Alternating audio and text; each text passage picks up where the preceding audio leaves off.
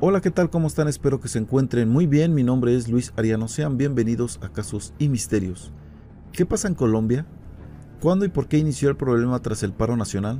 Las protestas en Colombia siguen y aumentan en algunas zonas. Colombia está pasando por una difícil y complicada situación de protestas que comenzaron el 28 de abril contra la reforma tributaria propuesta por el presidente Iván Duque.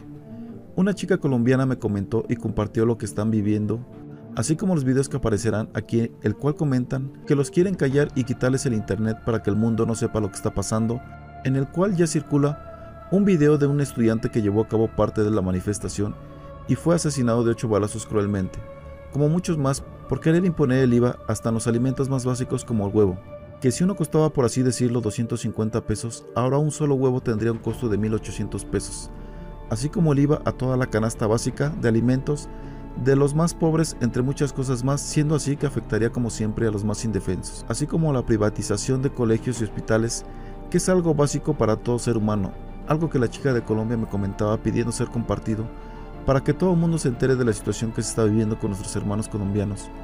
¿Quieres saber más de esta historia? Entonces siéntate, ponte cómodo, abróchate el cinturón y acompáñame a saber todos los detalles de esta triste y lamentable situación que está viviendo el pueblo colombiano.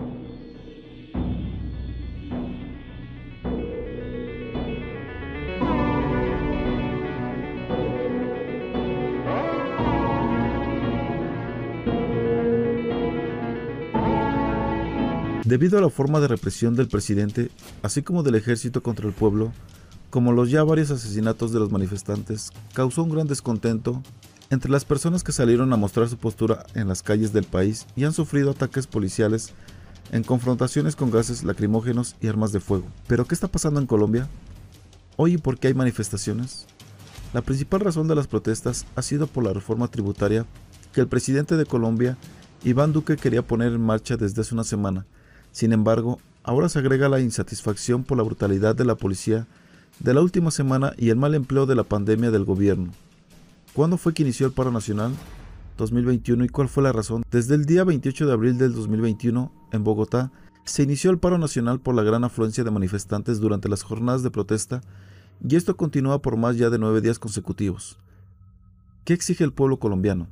En un principio la gente colombiana pedía al Congreso que no aprobara y se desintegrara la reforma tributaria del gobierno y se centrara en el salario mínimo. Además, después de la muerte de varias personas por disparos de las autoridades, durante las protestas gubernamentales, los manifestantes solicitan una reforma para este cuerpo que incluya la desintegración del SMAT, Escuadrón Móvil Antidisturbios, que son acusados por reprimir a los protestantes. También se manifiestan contra un proyecto de reforma de salud exigen el cumplimiento de lo acordado en el Acuerdo de Paz en 2016, rechazan las políticas militares y conservan su posición contra la fractura hidráulica y las fumigaciones con glifosato que el gobierno pretende reiniciar. ¿Cuál es la postura oficial del gobierno? El gobierno afirma que necesita cerrar el desplome ocasionado por la pandemia en las arcas del Estado y esperaba recaudar 25 billones de pesos, aproximadamente 6.850 millones de dólares a través de la reforma tributaria, afectando como siempre al más inocente y al pueblo más pobre. Luego de que el movimiento se intensificó, el presidente de Colombia solicitó formalmente reconsiderar su propuesta de reforma tributaria. Pese a esto, los ciudadanos colombianos ya no están contentos solo con eso, pues ahora solicitan ayuda, la atención del gobierno por encontrar a las personas desaparecidas, justicia por todas las muertes y la desintegración del SMAT. ¿Qué era la reforma tributaria que se pretendía implementar en Colombia? El gobierno de Colombia destapó una de sus cartas de una nueva reforma tributaria, que denominó Reforma Social, Solidaria y Sostenible, y se trataba de un proyecto de ley que radicaría en el Congreso de la República después de la Semana Santa. Con esta reforma, el Estado esperaba recaudar al menos 25 billones de pesos, los cuales se usarían para pagar el endeudamiento crecido del país y financiar programas de apoyo económico. En pocas palabras, el gobierno buscaba recaudar más impuestos afectando el bolsillo de los colombianos para así financiar nuevos proyectos, mantener el grado de inversión, la confianza extranjera y pagar sus deudas. Sin embargo, por estar en medio de la pandemia, la economía de los hogares que ya estaba fuertemente afectada podía perder poder adquisitivo, ya que se ampliaría la base de productos que pagan IVA y la tasa del 5% con la que están grabados muchos otros subiría al 19%. Además de la modificación en el pago de renta de personas naturales. Es por ello que la molestia fue en todo el país y terminó por ser la chispa que detonó la problemática que hoy se vive en el país sudamericano. no quieren que el pueblo se rebote si están matando, esto están matando, o sea, puta. Por eso odio las críticas de la gente estúpida que está sentada en su casa.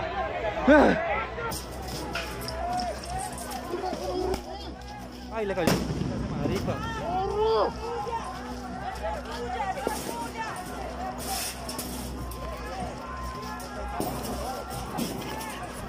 También hay manifestaciones fuera de Bogotá y donde, sin duda alguna, la capital del país ha sido uno de los centros más grandes de protestas, manifestaciones y del paro nacional. Sin embargo, a todo esto se unen Medellín, Barranquilla, Cartagena, Bucaramanga, Neiva y Villavicencio. Cifras al momento después de una semana de protestas en Colombia, aunque las cifras no son finales, las manifestaciones en Colombia que llevan una semana entera en las principales ciudades del país cafetalero arroja un saldo de 222 víctimas de violencia física, 37 homicidios, 831 manifestantes detenidos de manera arbitraria, 10 víctimas de violencia sexual, 110 casos de disparos de fuego, según la ONG Temblor, una plataforma para hacer denuncias contra los derechos humanos. Estos datos fueron recabados entre el 28 de abril y el miércoles 5 de mayo. Recordemos que no solamente están sufriendo violencia, agresiones, sino también violencia sexual, donde en algunos videos se escuchaba fuertes declaraciones de algunos policías permitiendo y diciéndole a algunos compañeros que podían hacerles lo que ellos quisieran. Video publicado en redes sociales se escucha a un agente del ESMAD decir: Si quiere, déjela pasar, hágale lo que quiere y déjela pasar. ¿Qué verá? ¿Cómo así que hágale lo que quiera? Pues, de mi cara, de todo lo que quiera hacerle. Ahí está, mire, usted no debe estar acá. Ante la tensa situación, miembros del Partido Centro Democrático han pedido al presidente Iván Duque que decrete el estado de conmoción interior. El primer mandatario manifestó que no descarta decretar esta drástica herramienta, lo cual ha generado controversia en los distintos sectores de opinión, debido a las consecuencias que tendría. Uno como jefe de Estado no puede renunciar a ninguna de las herramientas que le dan la Constitución y la ley. La Ley 137 del 94, que es la que reglamenta el estado de conmoción interior, tiene herramientas taxitivas que se pueden emplear y están orientadas a que se empleen únicamente si los mecanismos ordinarios no funcionan. Han sido usadas en muy pocas ocasiones. ¿Pero qué es el estado de conmoción interior y quién puede decretarlo? El estado de conmoción interior es un estado de emergencia que está contemplado en el artículo 213 de la Constitución, con el cual se le da facultades especiales al presidente de la República para recuperar el orden cuando la situación social se sale de control. Colombia se encuentra en protestas todavía, en las que se siguen registrando lamentables actos de violencia, vandalismo y abuso policial. Ante la tensa situación, miembros del Partido Centro Democrático han pedido al presidente Iván Duque que decrete el estado de conmoción interior. Este miércoles 5 de mayo, el primer mandatario manifestó que no descarta decretar esta drástica herramienta. A la pregunta si se renuncia a esta herramienta, ni a ni a ninguna otra herramienta constitucional, dijo Duque con el cual se le da facultades especiales al presidente de la República para recuperar el orden cuando la situación social se sale de control. El estado de conmoción interior podría decretarse en una parte o en todo el territorio nacional cuando hay perturbación del orden público, ponga en peligro la estabilidad institucional, la seguridad del Estado o la convivencia ciudadana, que no pueda ser conjurada mediante el uso de las atribuciones ordinarias de las autoridades de la policía, de conformidad con el artículo 213 de la Constitución. El presidente de la República, con la firma de todos los ministros, podrá declarar el estado de conmoción interior. Mediante tal declaración, el gobierno tendrá las facultades estrictamente necesarias para conjurar las causas de la perturbación e impedir la extensión de sus efectos. Los decretos legislativos que dicte el gobierno podrán suspender las leyes incompatibles con el estado de conmoción y dejarán de regir tan pronto como se declare restablecido el orden público. Se indica en la Constitución cuáles son las facultades que otorga el estado de conmoción interior. Al decretar el estado de conmoción interior, el presidente de la República, entre las facultades especiales, podría restringir las marchas sociales, limitar a los medios de comunicación para informar, interceptar comunicaciones y suspender a mandatarios locales.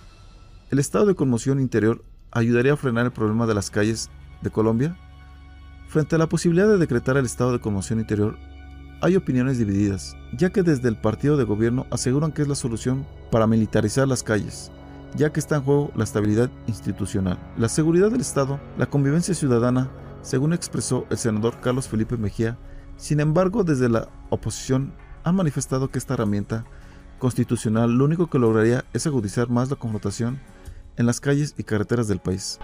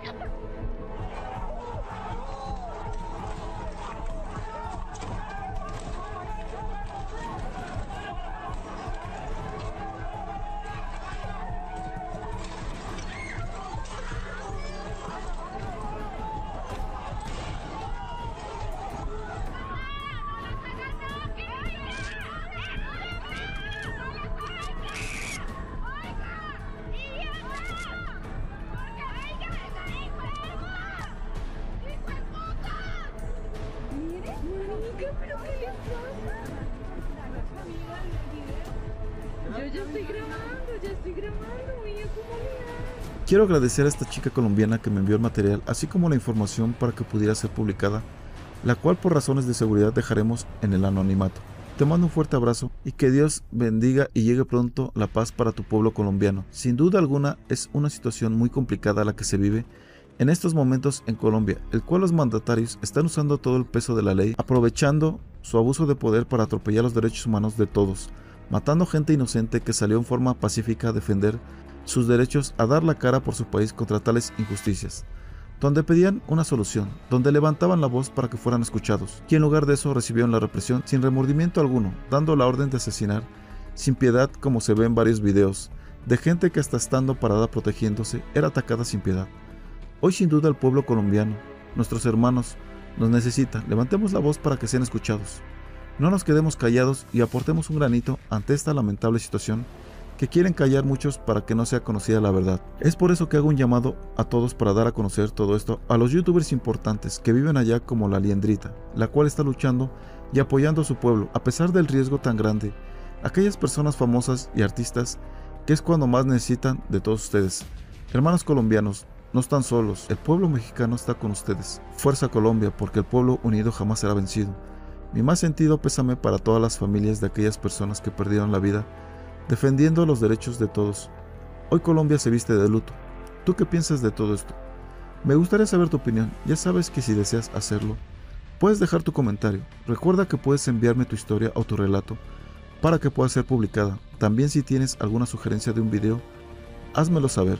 Si este video te gustó, dale like, manita pulgar arriba, compártelo con tus amigos y en tus redes sociales. Eso me ayudaría mucho a seguir trayendo este tipo de historias para todos ustedes. Si no te has suscrito al canal, te invito a que lo hagas activando la campanita de notificaciones para que YouTube te avise cada que subo un video nuevo y no te pierdas ningún caso como este. Recuerda que cada semana subo dos videos nuevos. Por último, comentarte que cuando lleguemos a la meta de los primeros mil suscriptores estaré regalando tarjetas de 100 pesos de la Play Store, así como algunos más regalos para todos ustedes. Así que ya sabes, comparte los videos y suscríbete para poder llegar muy pronto a la meta y que pueda ser el afortunado de ganar algún bonito regalo. Y bueno, por mi parte ha sido todo. Les mando un fuerte abrazo, nos vemos en un próximo video. Esto fue Casos y Misterios.